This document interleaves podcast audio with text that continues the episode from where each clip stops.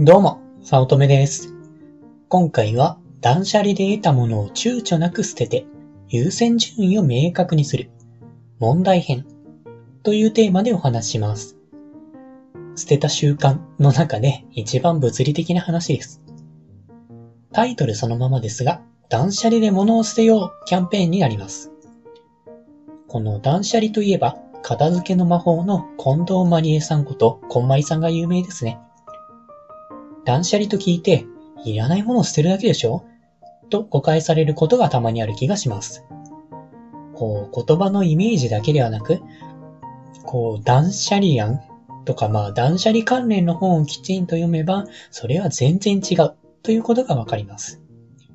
あここでまとめた言葉でも正確ではありませんが、自分がときめいたものだけを残すということです。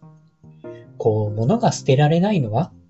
物理的な話じゃなくて、まあ、マインド的な問題であるということでもありますね。まあで、まあ、自分がときめいたものだけを残すということは、自分が絶対に必要と思ったもの以外は全部捨てるということです。こう、必要ないものは当然のように捨てられると思いますが、必要かもしれない、いつか使うかもしれないものも徹底的に捨てるということです。まあ、例えば、割れたお皿。これは確実に捨てると思います。まあ、危ないですし、確実に必要ありません。まあ、自分で陶芸やってない限りは確実に必要ありません。けれども、こう、読み終わった本でおそらく読み返さない本とか、めったに使わないシャープペン、いつ使うかもわからない郵便物、まあ、などなど、いつか使うかもしれないものは全然捨てられないのではないでしょうか。現実には3年経っても使わないのに、未だに残っているものが大量にあります。自分もそんなに人のことは言えませんが、しっかり残しておきたい本は除いて、もう読まないだろうという本が大量に残っています。まあ、ここは反省ですね。まあ、出会ったり、昔と違って紙って大量に買えると思うんですね。コピー用紙とかで。まあ、なので、もうシャープペンの意味はないなぁと思って、書きやすいボールペンに派になったんですが、まあでも、シャープペンもまだ使えるんですね。使うことはできるんで、まあ一本もないな、まずいかなと思って、未だに残っています。こう、郵便物も一度中身を見て、お知らせなら即座に捨ててます。けれども、保険の証明など、いつか使うものかも、いつ使う、いつか使うかもしれないと、ちょっとでも思うものに関しては、もう今も本棚の一つを占領しています。必要かもしれない。いつか使うかもしれない。そういったものは捨てることがもったいなくて、捨てられないんです。もっと言うなら、こう、自宅の錆びかけた洗濯干しセットというのもボロボロなんですけれども、まあボロボロなんで買い替えればいいと思いつつ、ガムテープで直しながら使っています。壊れているなら確実に必要ないと思うんですが、直して使うかもしれないという選択肢があると不便でも使い続ける、あるいは壊れたまま取っておくということがあり得ます。ほんのちょっとした使う可能性があるだけで捨てることが難しいんですね。こう、捨てるのが難しいのがなんでかな？っていうのをまあ思うとですね、手に入れたものを捨てるということは、その手に入れたものをそのまま、えー手に入れた代金を捨てることに等しい、まあ損失だからではないかと考えています。人は損失を極端に嫌がる損失回避、損失回避性感ですいません。という心理があります。よく聞く話かもしれませんが、100円もらう喜びよりも100円失う恐れの方が大きいというあれです。こう、人はデフォルトで手元から物がなくなること、まあお金でも何でもいいんですけれども、まあなくなることが嫌な性質があります。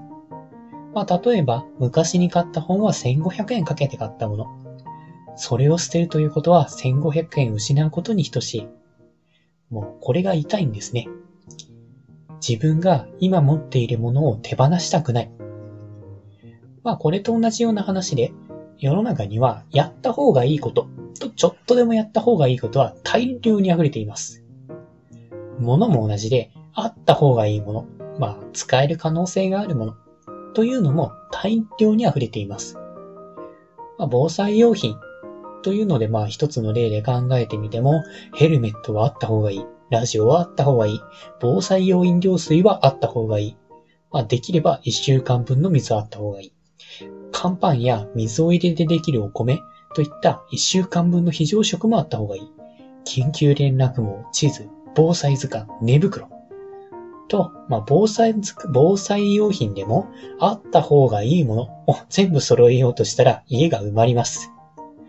もうありすぎて揃えるだけ揃えようと思ったら、まあ、あった方がいいものを全部入れたら、もう家の中防災用品で終わりですね。もうその基準で考えてしまうと、無限に物を買う必要が出て、ゴミ屋敷になってしまいます。いや、部屋が散らからない程度にほどほどならいいんじゃない？と思えるかもしれませんが、ノイズ情報、まあ、いらないものがそこにあるだけで、意志力がガリガリ削られます。人は選択肢を検討するだけで脳のリソース、意志力が削られます。あ、あのシャープペンもういらないかも。と考えて意志力が使われて、まあでも結局部屋に残って、で、まあそれがループするので、えー、脳というのが使われています。物があるだけで視界に入るので、そこから発展して考えることも出てくるので、意志力が使われてしまいます。スティーブ・ジョブズが同じ服を着ていたのも、服の選択に自宅をかけ、時間をかけたくないから、で、大まかに同じ理由です。同じ服なら選択肢を比較することがなくて、意志力を使う必要がない。だから全部同じ服にして、意志力を使わない仕組みにする。まあ、この意志力って誤解が結構多いように思うんですけれども、この意志力って根性でめっちゃ増えるとかどうにかなるものではなくて、消耗するもの、使うとなくなっていくものです。どれがいいかと悩めば意志力マイナス1。いや、これを食べたいけどダイエット中だから我慢しようとすれば意志力マイナス1。ま、で、それを何度も思えば意志力マイナス10とか。で、えー、部屋にあるものに意識を向けて考えれば意志力マイナス1。といったように、頭を使う機会が多ければ多いほど、たとえそれが小さくとも、まあ、一個一個の量が小さくとも、塵が積もれば何とやらで、意志力は大量に使われて、どんどん疲れてくるんですね。こう、仕事に集中できないという悩んでいる人は、まあ、毎日服装に悩んで意志力を使い、散らかった部屋を掃除しなくてはと、えー、意志力を使ってやっぱり悩み、お昼に何を食べるかで悩んでいるから、もう意志力が使い、使い果たされてしまって、疲れて集中できていない可能性が高いんです。こう、仕事が気合で集中できないとかではなくて、まず意志力を疑った方がいいんじゃないか、と考えています。で、えー、この集中力ですね、まあ、意志力がどれだけ残っているか、というのはビジネスの成功に直結するとも感じています。お金持ちとそうでない人を比べてみると、お金持ちの人というのは物が少なくてシンプルな傾向があるんじゃないかと思うんですが、そうでない人はむしろ物が溢れ返っていてごちゃごちゃしている気がしています。なんというか、物の多さ、乱雑さというのは脳内を表していると言っても過言じゃないんじゃないかと思っています。こう、お金持ちの人は頭がスッキリしているので集中力を適切な方向に向けられる。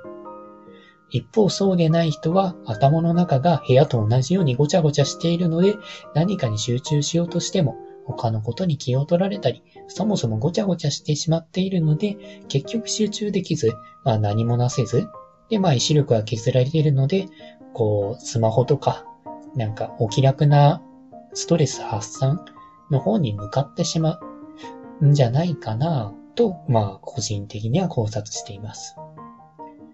はい。まあ、今回長くなってしまったので、まず物が多いこと問題点をお話しました。物を捨てることが難しく、まあ、溜まる一方になってしまうという人の差がありますと。まあ、加えて、まあ、それによって意志力が削られて集中力が減ってしまう。まあ、すると成功の具合いも下がってしまうのではないかということでした。